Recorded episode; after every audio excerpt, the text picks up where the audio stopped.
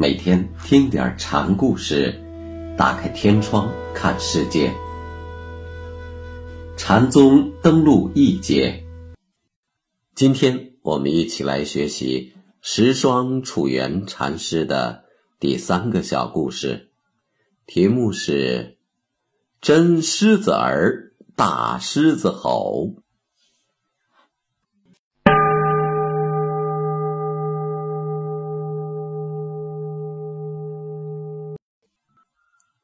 朝中有位驸马公，名叫李遵顼，也是当朝著名的一位居士。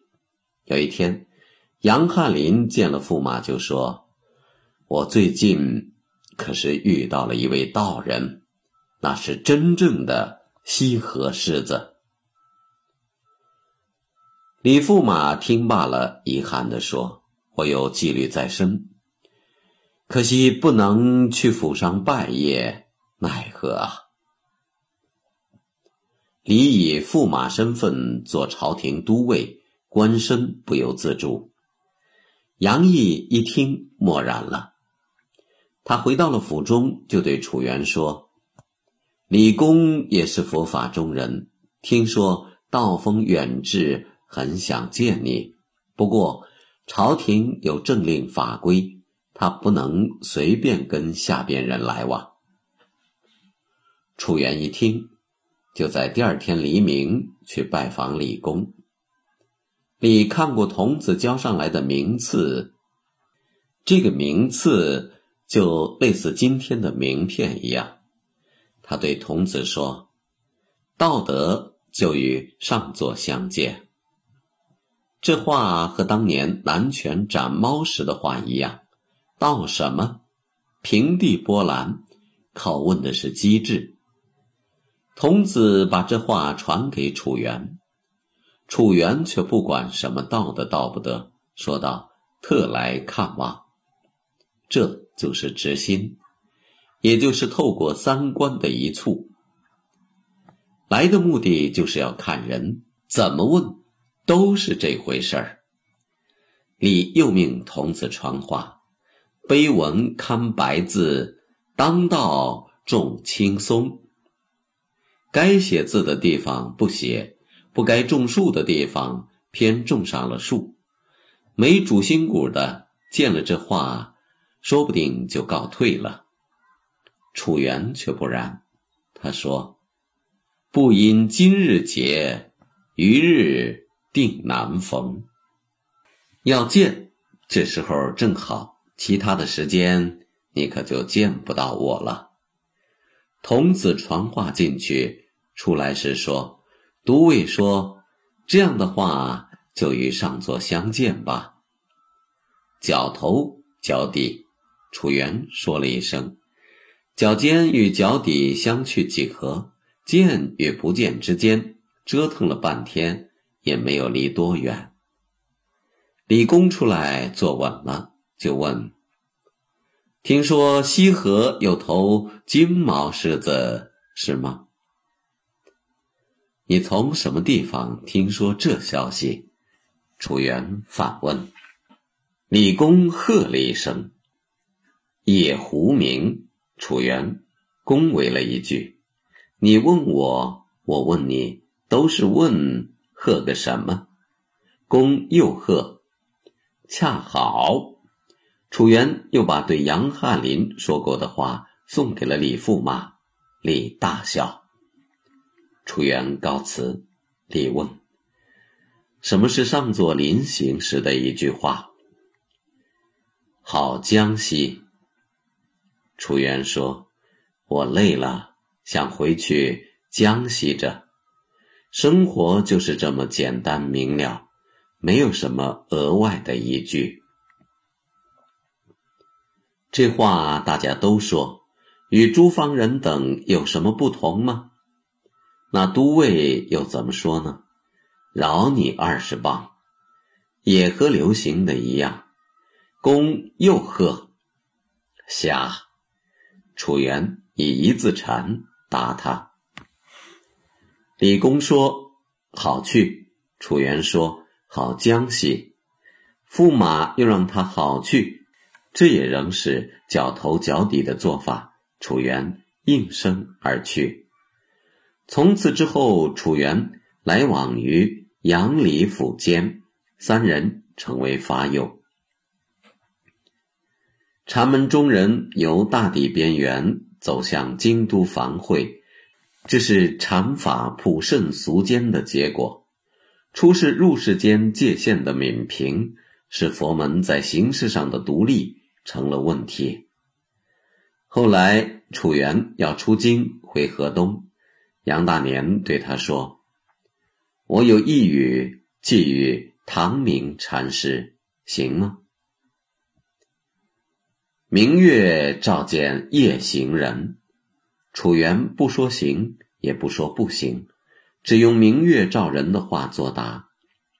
当年清源禅师命石头去给南岳送书信，石头却在怀让禅师那里印证了心行，结果是信也不达，书也未通，所以送书寄语。就与印证心行有了关联。楚原说明月照人的话，也许是在说祭唐明的这一句将是伴着自己这位夜行人的光亮。杨毅却说不相当，这一句你并没有说中。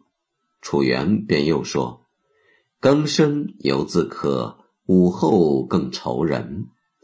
明月照人，光是外在的。”参悟的人要内明，内明的出现需在根识清净后才能独发。所以楚原说，庚申清夜是好时节，而骄阳丽日时，则是根识活跃的仇人时节。杨毅听罢，就又说：“开宝寺门前的怒目金刚，近日因为什么出了汗？”这不是在问什么神迹，而是借反常的问题拷问楚原的见性。金刚本来法力威猛、坚硬无比，现在却有了劳累苦楚、出了汗，这是为什么？知，楚原答：这是有了知见之心，有了知见，金刚般的自信圆满就破坏了。杨毅听罢，就换了个话题说：“上座就要走了，临行没有悟道的句子留给他人吗？”重叠关山路，楚原说：“这既是说回去的路途，也是在说修正的前程。内明发起，精进至生，前途路艰，也在所不辞。”这样说来，我也要随上座去了。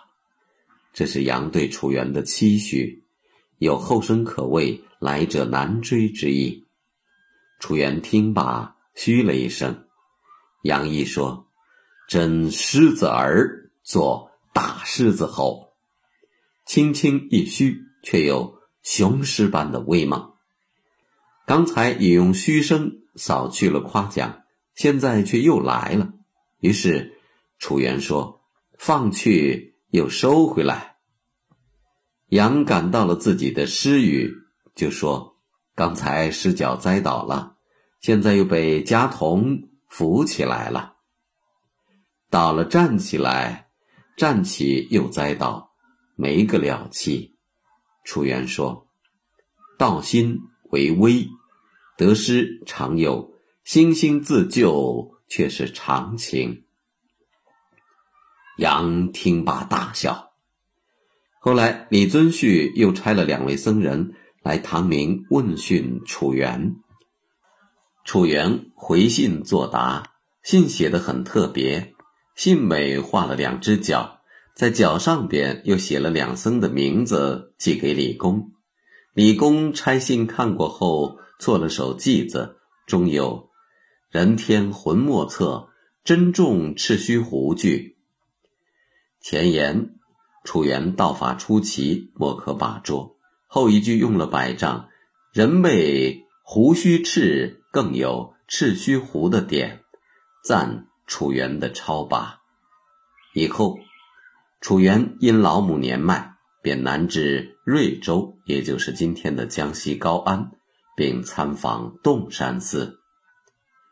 当时洞山寺有云门宗的门人小聪禅师住持。当年汾阳善昭禅师曾对楚元说过这样的话：“我遍参云门儿孙，特意未见小聪为汉。”这次楚原见过小聪，在此医学三年，之后又至仰山等地参访。